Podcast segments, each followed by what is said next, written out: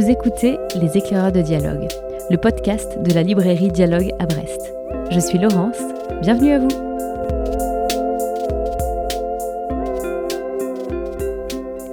Si je ne les écris pas, les choses ne sont pas allées jusqu'à leur terme.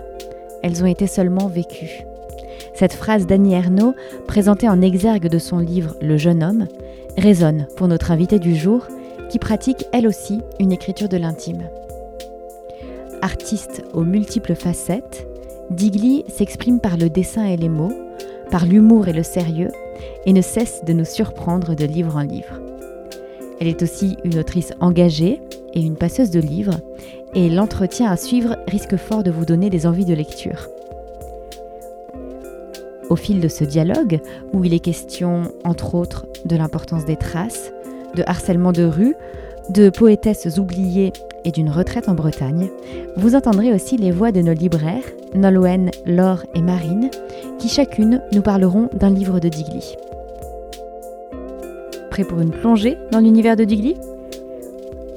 Les éclaireurs de dialogue, c'est parti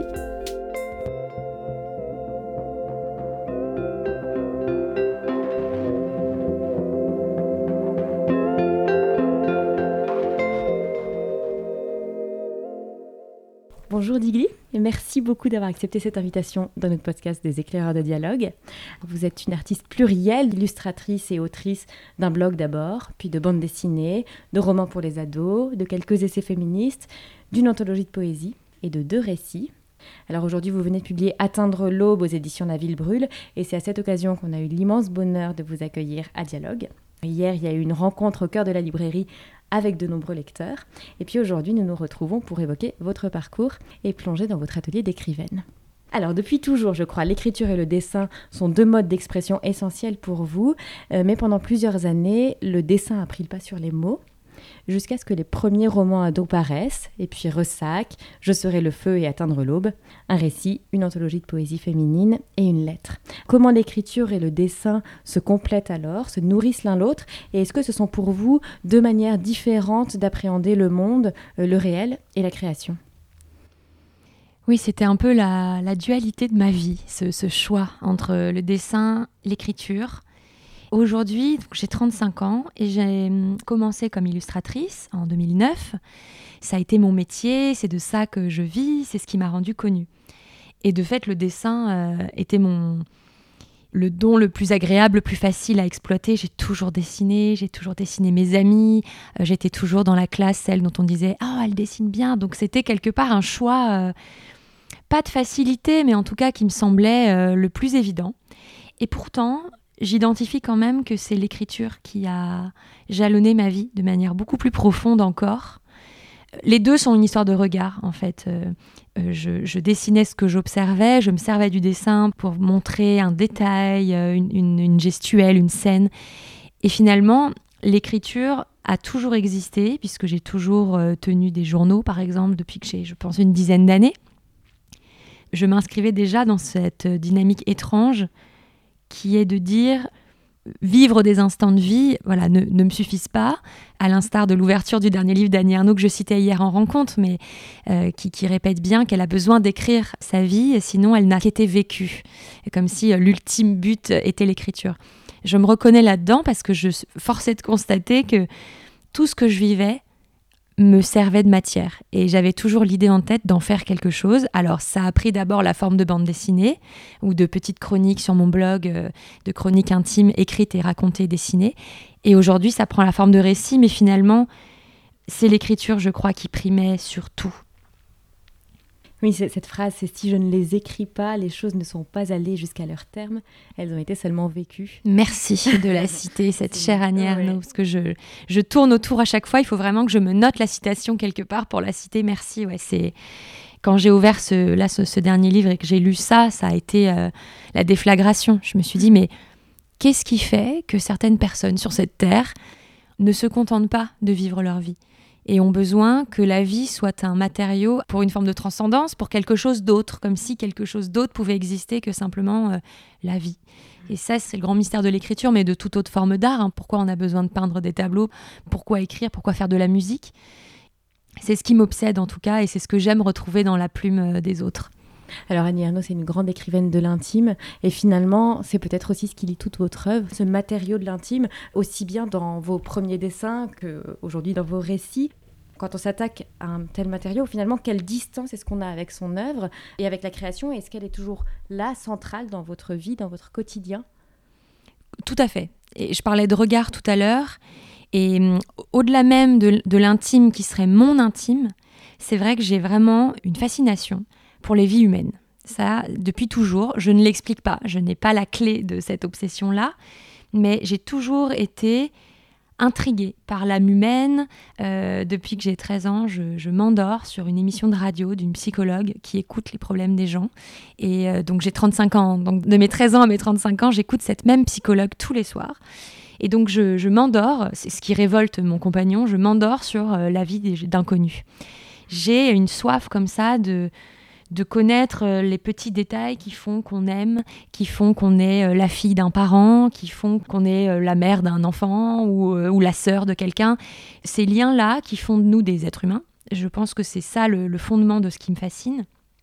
Donc évidemment, plutôt que d'être une sorte de voyeuse qui rentrerait dans les foyers de tout le monde, il était bien plus simple de m'atteler à ma propre vie et de me prendre un peu comme sujet d'étude et du coup, on peut me poser la question parfois, est-ce que ça n'est pas difficile de révéler certaines parts de soi euh, au public, etc.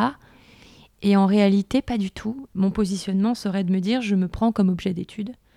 Et hum, j'avais isolé quelques mots aussi de, Beauvoir, euh, dont je suis en train de lire euh, La force des choses, donc le quatrième tome de sa biographie, de son autobiographie. Et elle dit, je m'apparais à mes propres yeux comme un objet, un résultat, sans qu'interviennent dans cette saisie les notions de mérite ou de faute. Et elle poursuit plus loin, j'ai plus de plaisir à me dépister qu'à me flatter, car mon goût de la vérité l'emporte de loin sur le souci que j'ai de ma figure. Ça rejoint ce qu'a pu dire Annie Ernaux également, notamment dans des livres euh, comme euh, Se perdre ou L'occupation, où elle apparaît vraiment dans une, une, faiblesse de femme amoureuse, une forme de soumission. Elle le dit très bien que hum, il faut pas qu'à cet endroit-là, il y ait ni de complaisance ou de honte, mais vraiment un regard qui se voudrait neutre. C'est impossible. Hein, c'est une quête euh, impossible, mais ce n'est pas forcément un, miroir nombriliste, c'est vraiment essayer de comprendre les rouages de ce qui fait que notre vie est une vie humaine et de se remettre euh, au contraire d'être une parmi un millier d'autres. Le réel est au centre de votre écriture. Ça implique de le saisir, de se fonder sur toutes ces traces. Et cette importance des traces, vous l'évoquez dans votre livre Sac. Est-ce que vous accepteriez de nous lire cet extrait? Oui, bien sûr. J'ai enregistré sur mon iPhone le contenu sonore de cette balade. Collecter des morceaux de quotidien est une autre de mes obsessions. Phobie maladive de la perte, de perdre les traces des autres, de celles et ceux que j'aime et que j'ai aimés, de perdre mes souvenirs et leurs sons, leur odeur. Je porte un parfum inhabituel, Jersey, et je sais que dans quelques mois, lorsque je le sentirai de nouveau, je serai immédiatement transportée ici. Ça ne marchera pas longtemps, il ne faut pas abuser de la magie de l'odeur, mais au moins une ou deux fois, trois, si j'ai de la chance, la machine à remonter le temps fonctionnera. Son, odeur, papier, j'archive ma vie. Je raconte mes proches dans mon journal et leur demande parfois une lettre, un dessin, quelque chose de leurs mains. Je les enregistre à leur insu pendant un dîner familial ou une balade en amoureux ou une soirée entre amis. Cette lubie des enregistrements clandestins m'est venue après la mort de mes grands-parents. J'ai tellement regretté de n'avoir pas conservé le son de leur voix que j'ai alors acheté un dictaphone pour recueillir les confessions de ma grand-tante Georgie. Puis les iPhones sont arrivés et c'est devenu encore plus simple. Sur mon téléphone sont à présent compilées des heures de brouhaha joyeux et de cliquetis de couverts, d'échanges rieurs et de vers qui s'entrechoquent. C'est la bande-son de ma vie, que je réécoute parfois émue. Certains enregistrements paraissant banals au moment de la capture deviennent un jour des trésors. Évidemment, les vivants, tant qu'ils sont vivants, ne semblent rien avoir de précieux. Une voix que l'on entend chaque jour n'a que peu de valeur sur le marché du souvenir. Mais on oublie bien vite qu'ils peuvent disparaître à tout instant qu'il faut prévoir, se tenir prêt à affronter la mort de ses ravissements. C'est un leurre, on n'y parvient jamais, ce n'est jamais assez. J'enregistre aussi parfois les inconnus dans la rue et le son des lieux, sans aucun lien avec ma lutte effrénée contre la perte, mais par simple goût de la beauté spontanée. Ainsi, des morceaux de vies anonymes côtoient fraternellement les confidences de mes aïeux et de mes amoureux, entrecoupés de bruits d'eau, de ciel et de terre mouillée. En marchant seul dans Venise, de nuit, j'ai pensé aux bottines de Musset claquant sur les pavés humides sous la lune.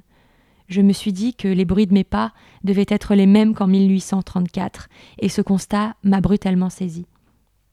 J'archive les miens à ma manière, celle secrète et documentaire qui me fait collecter d'innombrables parcelles d'eux pour ne pas les sentir m'échapper.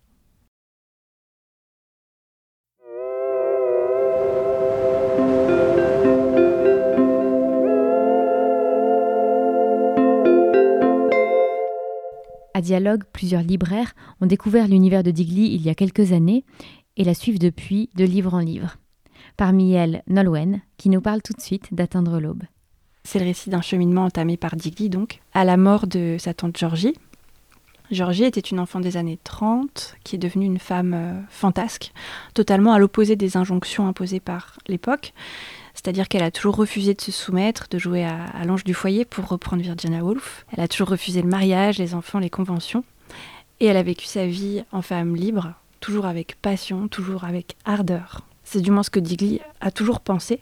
Mais il arrive parfois que ce soit dans la mort, finalement, qu'on apprenne à connaître ceux qui étaient nos vivants.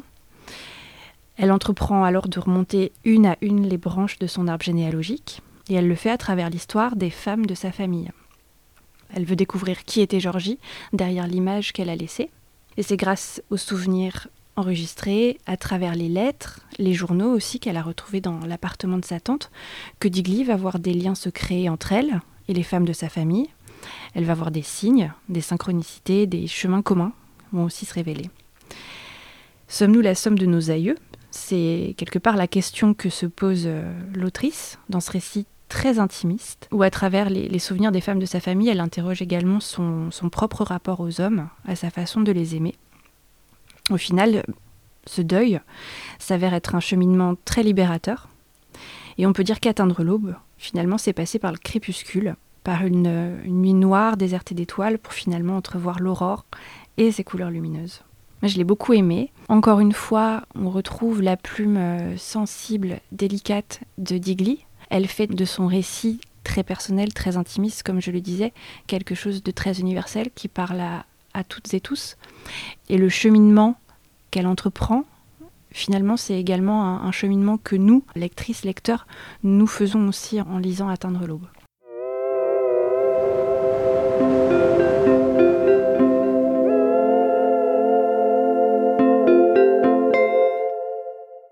Peut-être que la nécessité de l'écriture relève aussi de cette peur de la perte qu'on écrit pour garder vivant. Et c'est aussi ce que vous faites dans Atteindre l'aube, ce nouveau texte que vous venez de publier, une longue lettre adressée à votre grande tante Georgie, figure fantasque et admirée.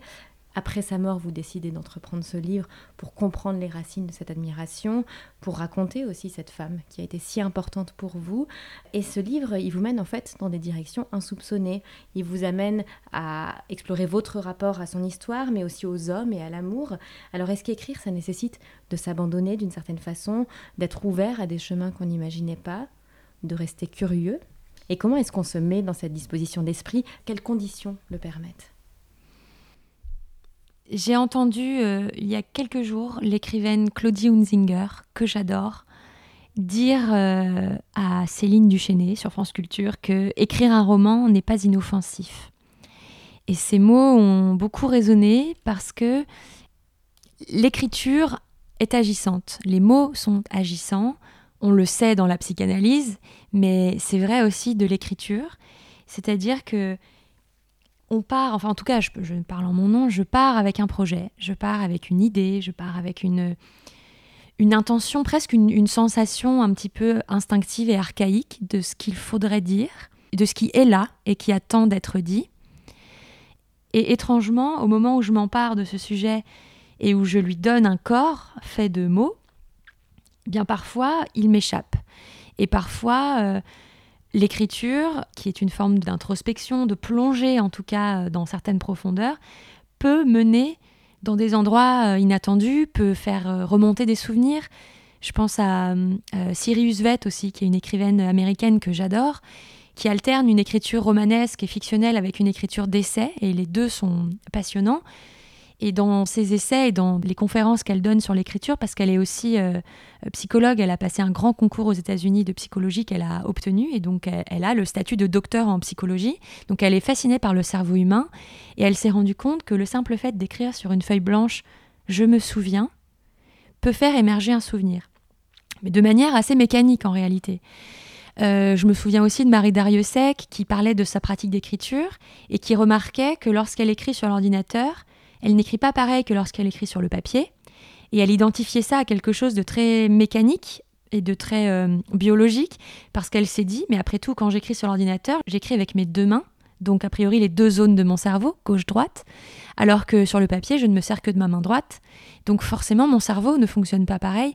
Tout ça, moi, ça m'intéresse parce que je me rends bien compte que le fait de lutter un peu contre l'ineffable en essayant à tout prix de nommer des choses qui sont de l'ordre du sentiment, transforme. Et dans l'écriture d'atteindre l'aube, alors que je pensais m'atteler à, une mission assez douce et facile, ce serait un grand mot, mais en tout cas euh, linéaire, qu'était cette lettre d'amour destinée à ma grand-tante, au moment où je veux décrire le portrait de cette grande-tante, donc de qui elle est la fille, de qui elle est la petite-fille, de quel milieu elle vient, quelle était sa famille, quel était son décor, et eh bien en fait, je décris sa famille qui est également la mienne, puisque c'est la sœur de ma grand-mère, donc ses aïeux sont les miens. Son histoire romanesque et bohème est également la mienne, même s'il y a deux générations d'écart. Et en bousculant, en racontant le récit de cette famille, je travaille sur ma matière à moi aussi. Et donc je me retrouve à interroger où j'en suis dans ma vie quand Georgie disparaît en 2014, quelle jeune fille je suis, et je repère une sorte de nœud de cataclysme qui ont tous lieu au même instant et qui me rendent la perte de Georgie d'autant plus symbolique et d'autant plus euh, marquante comme une période charnière dans ma vie. Et donc je me retrouve euh, soudain un peu au centre du récit alors que ça n'était pas du tout le point de départ. Il y a un autre aspect très important de toute votre œuvre aussi, c'est votre engagement féministe, qui transparaît à travers les thèmes que vous abordez, et ce déjà dans vos romans pour les adolescents, à travers les projets que vous choisissez d'illustrer, à travers les lectures que vous nous conseillez, à travers la vision du monde que vous portez dans vos livres. Cet engagement, il s'est construit petit à petit, il a évolué, il a influencé sûrement votre parcours. Est-ce que vous pourriez nous dire quelques mots de ce cheminement, de la façon dont vous êtes devenue féministe? Bah, j'ai l'impression que j'ai un parcours, euh, comment dire, très, très partagé. En fait, je suis vraiment la fille de ma génération. Euh, quand je rencontre des jeunes femmes qui ont mon âge, donc euh, entre, on va dire entre 30 et 35 ans, en rencontre, on a vraiment le même parcours. On est des jeunes filles qui avons connu les années 90, qui avons vécu notre adolescence dans les années 2000, avec une sexualisation immense des, des corps des femmes, des pop stars un rapport très ambivalent et ambigu à l'émancipation par la sexualité. Euh, et surtout, euh, on a baigné dans une adolescence totalement euh, dénuée de féminisme pour la plupart d'entre nous. Donc ma déconstruction, elle s'est faite à l'instar de beaucoup d'autres en lisant d'abord des blogs. Ça passait à l'époque par le blog de Mademoiselle, par exemple. C'était mes premières lectures un peu engagées. le, blog de Myriam Mal, une autrice BD qui décryptait le sexisme dans le cinéma qui avait fait des études de genre et de cinéma et qui, continue d'être une fille passionnante par ailleurs. C'est venu par l'expérience, c'est-à-dire que un des premiers discours que j'ai pu tenir sur un sujet féministe était sur le harcèlement de rue. Et c'est venu d'une expérience tout à fait partagée et commune, d'une énième scène de harcèlement dans un métro parce que je portais une jupe courte. Et en fait, euh, je me fais agresser par euh, trois hommes qui d'abord commentent euh, de manière misogyne et sexuelle ma tenue, et qui, lorsque je leur réponds, me menacent de me frapper. Et en fait, ce qui s'est passé à ce moment-là, et je l'avais raconté sur mon blog à l'époque, c'est que les femmes du wagon ont identifié très vite la scène. On était un peu dans les balbutiements de ce terme de harcèlement de rue. Et les femmes se sont levées, en fait, dans le wagon et ont formé un mur autour de moi. Et on est toutes sorties en même temps au même arrêt avec les agresseurs qui, en fait, se sont retrouvés un peu penauds parce que d'un coup, ils se sont trouvés face à une muraille de dix femmes de tout âge et enfin, ça avait quelque chose de très cinématographique comme scène, c'était hyper fort. Et d'ailleurs, euh, le groupe s'est dissous, s'est formé et s'est dissous sans mots, comme une urgence un peu apprise et instinctive de on va pas se laisser faire. Et la seule personne qui a nommé ça, c'est une dame, une dame âgée, qui est venue me voir et qui m'a dit Vous avez bien fait de leur répondre, il y en a marre, moi j'ai connu ça toute ma vie et maintenant il faut qu'on se rebelle. Et elle est partie. Et là, je me suis dit, non, mais il y a quelque chose euh, qui ne va pas. C'est-à-dire qu'on commençait à identifier que ce qu'on avait pris peut-être pour acquis, comme oui, les hommes euh, sont dans la rue, euh, ce sont eux qui ont la place dans l'espace public. On doit se faire toute petite, on se fera embêter quoi qu'il arrive. À nous d'avoir les épaules pour assumer ça. Il y avait vraiment un côté fier de dire non mais moi ça ne m'atteint pas, je m'en fiche, j'ai des parades, je, je, cours vite, j'ai mes ballerines dans mon sac. En fait, on n'avait même pas émis l'idée que peut-être on pouvait aussi trouver que ça n'était pas normal et se battre contre ces micro-agressions euh, qui pouvaient aller jusqu'à des vraies agressions. Et c'est venu de ça aussi, d'une forme de, de ras-le-bol et du, documentaire de Sophie Peters, euh, cette femme belge qui avait marché dans la rue pendant des heures et qui s'était filmée pour rendre visible ce harcèlement de rue que les hommes ne voyaient pas, puisque dès qu'on est à côté d'un homme, les hommes ne nous parlent plus dans la rue, ne nous agressent plus. Donc c'est venu de tout ça. C'est venu aussi de mon entrée dans le travail en tant que jeune illustratrice, jeune bédéiste, où on m'a constamment renvoyé à mon genre. On m'a toujours demandé ce que ça faisait d'être une femme dans la BD. Alors ça, toutes les interviews tournaient autour de ça. C'était pas inintéressant parce qu'effectivement, euh, il y avait un contexte très sexiste, hein, mais comme dans beaucoup d'autres métiers. Mais c'est venu, voilà, de mon expérience euh, de femme qui travaille et qui est bien obligée de constater que je ne suis pas traitée de la même manière, que lorsque moi je parle de mon intime, il est nécessairement féminin et donc il s'adresse nécessairement aux femmes, alors que lorsqu'un homme raconte son intime, c'est universel. C'est vraiment venu de ce constat-là, comme j'ai un gros problème avec l'injustice, ça a réveillé le dragon, et là je me suis dit, j'étais à l'époque euh, assez lue, et je me suis dit, j'ai une forme de tribune offerte, gratuite, une chance en fait de pouvoir parler de ces sujets, et donc j'ai contredit ma terreur de la politisation et je suis allée sur les sujets du féminisme. Et mon premier livre euh, ouvertement féministe, c'était Libre avec Ovidie. J'illustrais ses propos et c'était hyper rassurant. Ça a été une forme de marraine, ça a été une manière d'entrer ouvertement en féminisme, mais quand même sous le regard de quelqu'un qui avait plus d'ancienneté dans ce sujet-là. Ça m'a ouvert la voie. Et puis un autre euh, livre en lien avec cet engagement, euh, c'est Je serai le feu, donc une super anthologie de poésie féminine qui est parue aux éditions La Ville Brûle et à travers laquelle vous nous faites découvrir 50 poétesses des 19e, 20e et 21e siècles. Ça a mené de très nombreux lecteurs vers la poésie. Et donc c'est une anthologie qui est née de plusieurs années de recherche et c'est vous qui avez choisi chacun des textes euh, tout en les illustrant. C'est un très beau livre-objet. Merci. Alors pour illustrer ce travail, est-ce que vous accepteriez peut-être de nous parler d'un poème ou d'une poétesse de votre choix et de nous raconter son chemin jusqu'à vous? C'est terrible hein, ce que vous me faites là, de, devoir en choisir une. Non, mais parce qu'en fait, l'idée de ce livre, elle naît vraiment, euh, on est en 2017, donc c'est vieux déjà. Ça vient d'un constat terrible. Euh, justement, étant euh, militante féministe et tournée vers euh, l'idée de rendre visible des femmes oubliées dans la littérature, je me rends compte à l'époque que je ne connais pas de poétesse. Je viens de faire une, exposition à ce moment-là autour des poèmes d'Éluard que j'ai illustrés. Je suis de retour dans la poésie et je réalise que je n'ai pas en tête d'image en fait de, femmes qui écrivent de la poésie. Et donc je me suis lancée dans une quête pour en trouver. C'était vraiment pour m'instruire avant tout. Et assez vite, je me suis dit, ce serait génial de les partager parce que je pense que si moi je n'en connais pas, il, y a fort à parier que peu de gens connaissent effectivement des, poétesses, mis à part certaines qui pouvaient revenir comme René Vivien ou Anna de Noailles ou peut-être euh, Lucie de la rue Mardrus, c'est des noms qu'on pouvait croiser dans des anthologies, mais qui déjà étaient toutes des femmes euh, de la, belle époque. Des contemporaines qui écrivent de la poésie, c'était assez dur d'en identifier, encore plus en langue française. Donc voilà, je suis partie un peu... Euh, dans, cette quête-là, je suis allée chez des bouquinistes de livres anciens pour trouver de vieilles anthologies, pour m'appuyer sur le travail euh, déjà de, poétesses ou de femmes euh, comme Janine Moulin, par exemple, qui avait déjà fait ce travail d'anthologie féminine. J'ai trouvé une anthologie féminine datant de 1906. Un homme, en l'occurrence Alphonse Séché, qui déjà déplorait le fait qu'il n'y avait pas assez de poétesses dans les anthologies et qui donc s'attelle à faire deux tomes quand même d'écrits de, femmes. En fait, c'était un projet porté par deux envies fondamentales. La première, quand même, celle qui domine, c'était l'envie de ramener les gens vers la poésie. La sensation que la poésie pouvait parler de nos vies et d'une manière beaucoup moins vieillotte, académique et repoussoire qu'on pourrait l'imaginer. C'était la première envie. Et derrière, évidemment, de dire, au fait, il n'y a pas que Baudelaire, euh, Rimbaud, Apollinaire, que j'adore, il y a aussi des femmes. Et donc, il y a aussi euh, Edith Boissonnas, euh, Niki Giovanni, qui je pourrais vous citer, Gérard Douville, Joumana Haddad, Louise Ackerman. Là, je vous mélange tous les siècles. Et c'était de dire que cette écriture de poétesse n'est pas une écriture féminine, que ce qui peut les rassembler, c'est d'avoir subi euh, la misogynie et d'avoir été souvent effacés et d'avoir été essentialisés, mais de fait, leurs poèmes ne se ressemblent pas.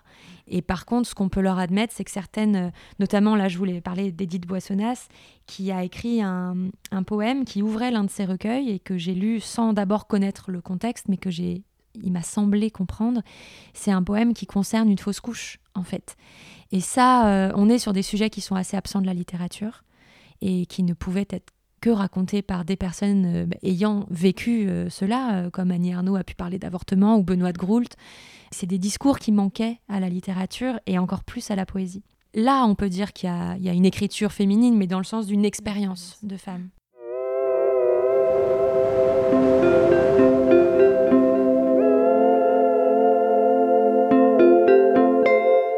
Étendu à mes pieds, multicolore, vivant, indéfinissable et complètement méconnu. Ce que je ne peux nommer encore. Sans doute je ne le reverrai plus. Je réussis à éveiller un soubresaut. Ça ne pouvait être une reconnaissance. Non, je ne rencontrerai jamais aucun défaut, nul regard, nul membre hésitant à distance.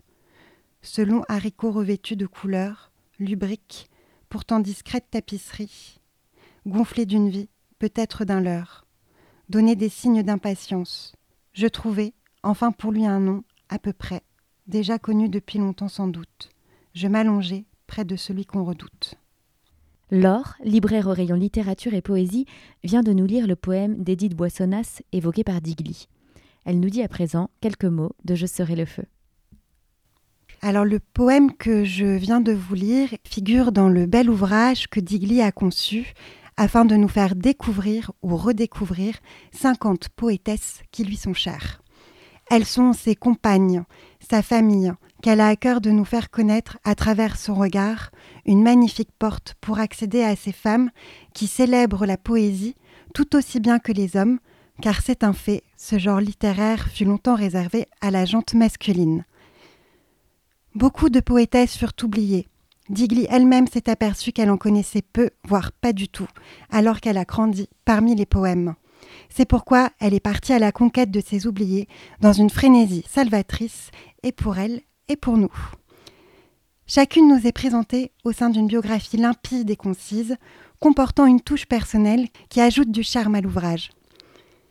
Chaque biographie s'ouvre sur un superbe portrait de la poétesse, dessiné avec délicatesse par Digli, et sont suivis par une sélection de poèmes, entre 3 et 5, nous permettant ainsi d'effleurer un univers littéraire, faisant de ce livre une anthologie singulière et sensorielle, un ouvrage à avoir absolument dans sa bibliothèque parce que c'est un livre qui vous accompagne toute une vie. Vous pouvez y revenir, partir à la découverte de nouvelles poétesses. Pour moi aussi, c'est un bel outil pour façonner le, rayon de la poésie qu'on a un cœur d'alimenter, nourrir, euh, mettre en avant.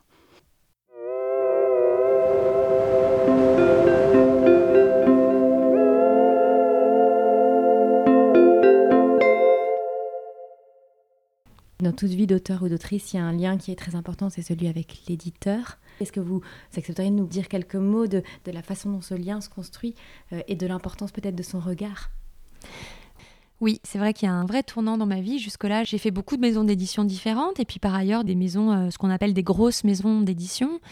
Et en fait, ce qui s'est passé, c'est que lorsqu'en 2017, je bâtis un peu ce projet qui deviendra Je serai le feu, mais qui à l'époque n'a pas de nom, et simplement une, envie que j'ai de faire découvrir ces poétesses, eh bien, je passe deux ans à écumer les refus de ces fameuses maisons, de différentes maisons d'édition, euh, classiques, moins classiques, BD, littérature.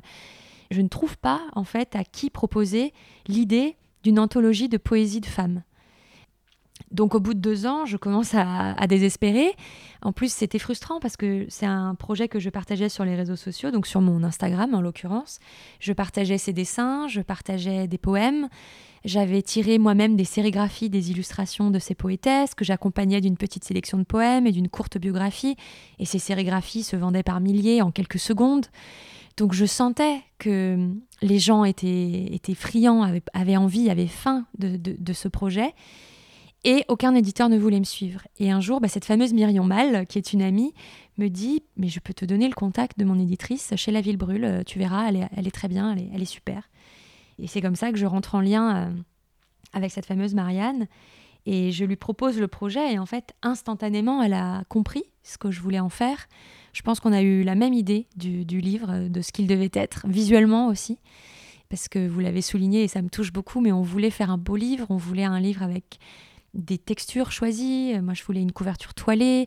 On a choisi un papier euh, écru à l'intérieur. On a un petit marque-page en ruban. Enfin, on a une couverture à dos rond, ce qui se fait quasiment plus. Donc, c'est des tout petits détails, mais c'est vraiment quelqu'un qui est amoureuse du livre aussi. Donc, euh, j'ai commencé par euh, Je serai le feu avec elle. Et quand j'ai écrit Ressac, j'ai pas du tout pensé à lui envoyer mon manuscrit. Je pensais pas qu'elle faisait de la littérature classique, entre gros guillemets. Et finalement, euh, là aussi, après des, errances difficiles, beaucoup, beaucoup d'hésitation sur la maison à choisir, Marianne m'a proposé de me relire le texte et de me faire une, suggestion, un, retour. Elle m'a dit si mon retour te convient, moi je, je, peux te suivre dans ce projet. Et ce retour, justement, le regard qu'elle a posé sur le texte m'a semblé euh, très proche de ce que je cherchais. Elle me laisse en même temps vraiment mon identité, ma liberté. Il n'y a jamais d'imposition et en même temps des suggestions toujours très sensibles et très fines.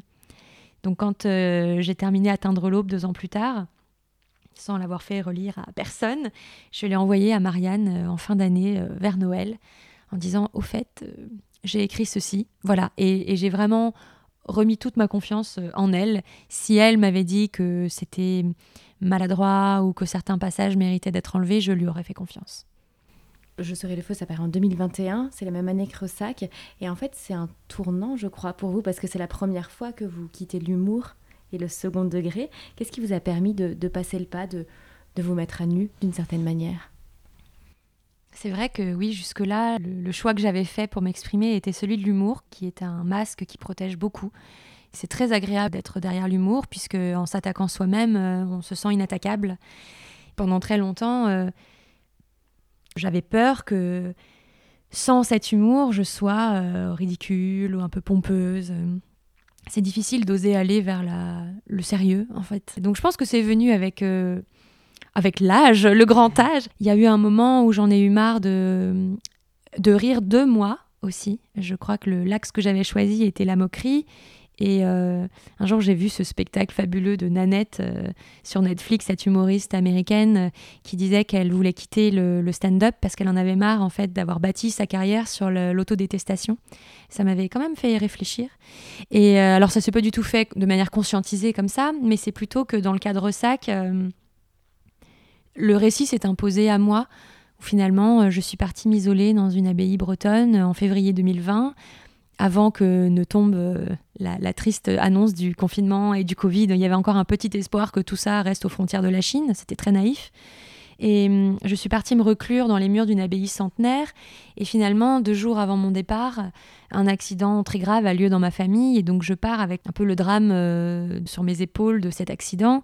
Et je me mets à écrire sur tout ça et sur les ressorts de pourquoi cet accident arrive à ce moment-là et pourquoi il est si anxiogène pour moi et à parler de mon beau-père que j'aime beaucoup, à qui l'accident est arrivé.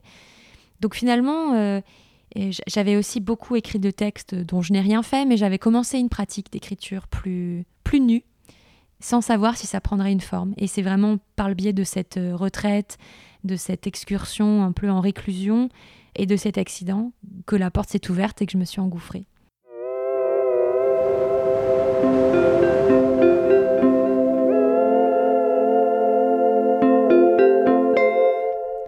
Écoutons à présent la voix de Marine, libraire à dialogue et lectrice passionnée de Digli, qui nous propose une plongée dans Ressac.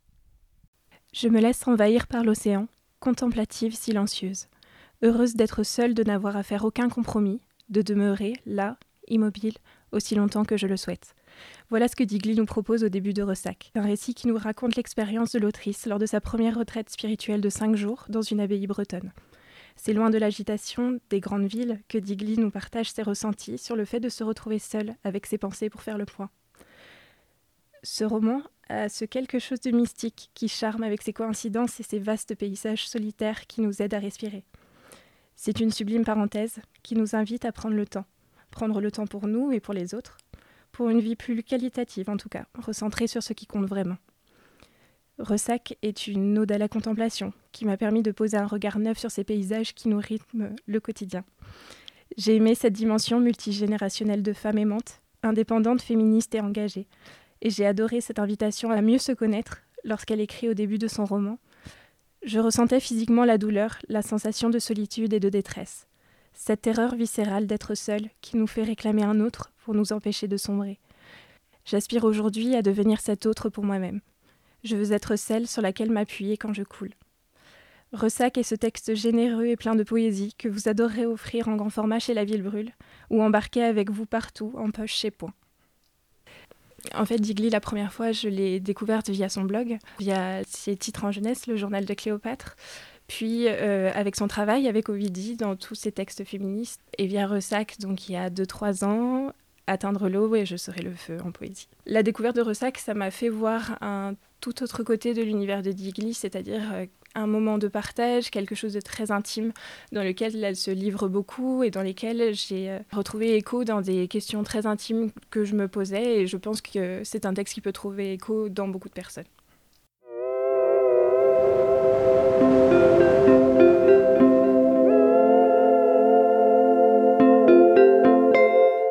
De livre en livre, vous nous surprenez vous nous donnez très envie de vous suivre. Comment est-ce que votre œuvre se dessine alors? Est-ce que vous sauriez dire ce qui vous guide? Euh, Est-ce que ce serait tout simplement une façon d'être au monde, de peut-être pas trop se projeter, d'accepter l'inattendu? Non, je, je pense que je suis quand même quelqu'un qui regarde beaucoup le passé. J'ai la sensation de d'avoir un regard assez euh, curieux et en tout cas de décortiquer beaucoup euh, ce qui m'a précédé. Et puis surtout, je pense que ce qui unit tout mon travail, on en a parlé au début, mais c'est le souci de laisser une trace et de ne pas perdre. C'est ce combat euh, quotidien, permanent et, illusoire de conserver ce qui est voué à disparaître. Et je crois que l'écriture, avant tout, c'est quand même une trace laissée. Et l'idée que, notamment pour ces poétesses dont je serai le feu, l'idée qu'elles soient dans un livre et non plus sur mes réseaux sociaux, et que peut-être, à l'instar de moi, il y a 3-4 euh, ans, peut-être une jeune femme d'ici 50, euh, 100 ans, chez un bouquiniste, trouvera un vieil exemplaire de Je serai le feu, euh, un peu limé aux pages euh, froissées, et se dira ah, tiens, une anthologie féminine, mais quelle drôle d'idée. Et hop, le cycle sera relancé. Tout comme par ailleurs, moi je collectionne les livres anciens et j'ai vraiment cet attachement au papier et hum, aux traces que les humains laissent de leur passage. Et puis ceux qui vous guident ou celles qui vous guident, ce sont peut-être aussi vos nombreuses lectures, tous ces livres qui vous entourent, qui sont si importants pour vous et que vous partagez si bien. Alors pour terminer, est-ce que vous accepteriez peut-être de nous livrer quelques conseils de lecture? Là aussi, c'est toujours un, drame d'avoir à choisir. Cette année, j'ai lu beaucoup de choses autour de, l'écriture du vivant, de, voilà, du lien à la, nature, euh, un, peu de nature writing, comme on pourrait dire. Et hum, j'ai cité Claudie Hunzinger et vraiment je continue de la conseiller. J'aime absolument tout ce qu'elle a écrit. Mais vraiment, euh, je pense que Les Grands Cerfs est un texte extraordinaire que j'ai fait lire à tout le monde autour de moi et qui est un vrai éveil de sensibilisation à la manière qu'on a de traiter le vivant. Je pense que c'est une manière euh, littéraire et accessible d'arriver sur ces questions. J'ai lu un très beau recueil aussi de poésie qui s'appelle Mon corps de ferme d'Aurélie Olivier extraordinaire sur l'industrialisation des animaux et le rapport à l'agriculture et en même temps le rapport au corps, au féminisme. C'est quelqu'un qui a grandi dans une ferme en Bretagne et qui s'est extraite de ce monde agricole et qui est vraiment entre deux mondes, c'est-à-dire qu'elle n'est pas dans le monde capitaliste, elle rejette le monde capitaliste et en même temps elle rejette aussi euh, l'industrialisation massive euh, du bétail et l'agroalimentaire euh, à des échelles énorme. Donc c'est un très très très très beau texte. Et, une jeune autrice aussi que j'ai découverte, Sarah Baum, qui a écrit Ligne de fuite. C'est un texte euh, très intime autour d'une jeune femme qui a terminé ses études d'art et qui, à la suite d'une, on n'identifie pas bien, probablement une rupture amoureuse, tombe en dépression et se met à fuir dans les petites collines irlandaises, euh, dans la vieille maison de sa grand-mère qui vient de mourir. Et, elle vit dans cette petite maison euh, décrépite, moisie et, solitaire. Et elle essaye d'installer une, routine quotidienne. Euh, elle va faire du vélo dans les collines. elle essaie de trouver ses marques avec les oiseaux, le petit jardin et le vieux monsieur qui vit à côté pour tenter de, de se raccrocher à, la, aux petites joies et, à la vie, elle qui est en dépression. Et par ailleurs, il y a plein de petits inserts qui concernent l'art. À chaque émotion qu'elle traverse, elle essaie de trouver une œuvre d'art qui correspondrait à cette émotion. Et elle est triste parce que maintenant qu'elle n'est plus étudiante, elle, ne peut plus euh, se servir de ce savoir. Donc c'est un étrange mélange, euh, une écriture très belle. Je crois que c'est son premier roman. Et euh, voilà, ça m'a beaucoup marqué. Ben, merci beaucoup. Avec plaisir. Merci à toi.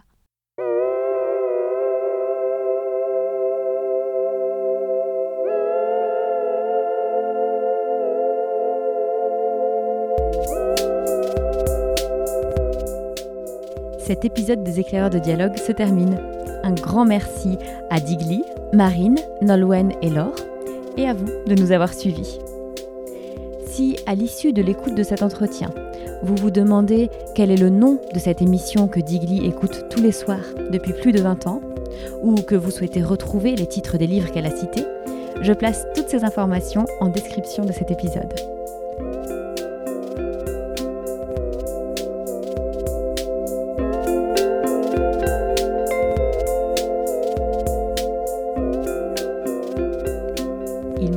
Déjà de vous retrouver pour un prochain épisode. Et d'ici là, si celui-ci vous a plu, surtout, n'hésitez pas à nous le dire et à en parler autour de vous. Et rendez-vous à la rentrée pour de nouvelles découvertes.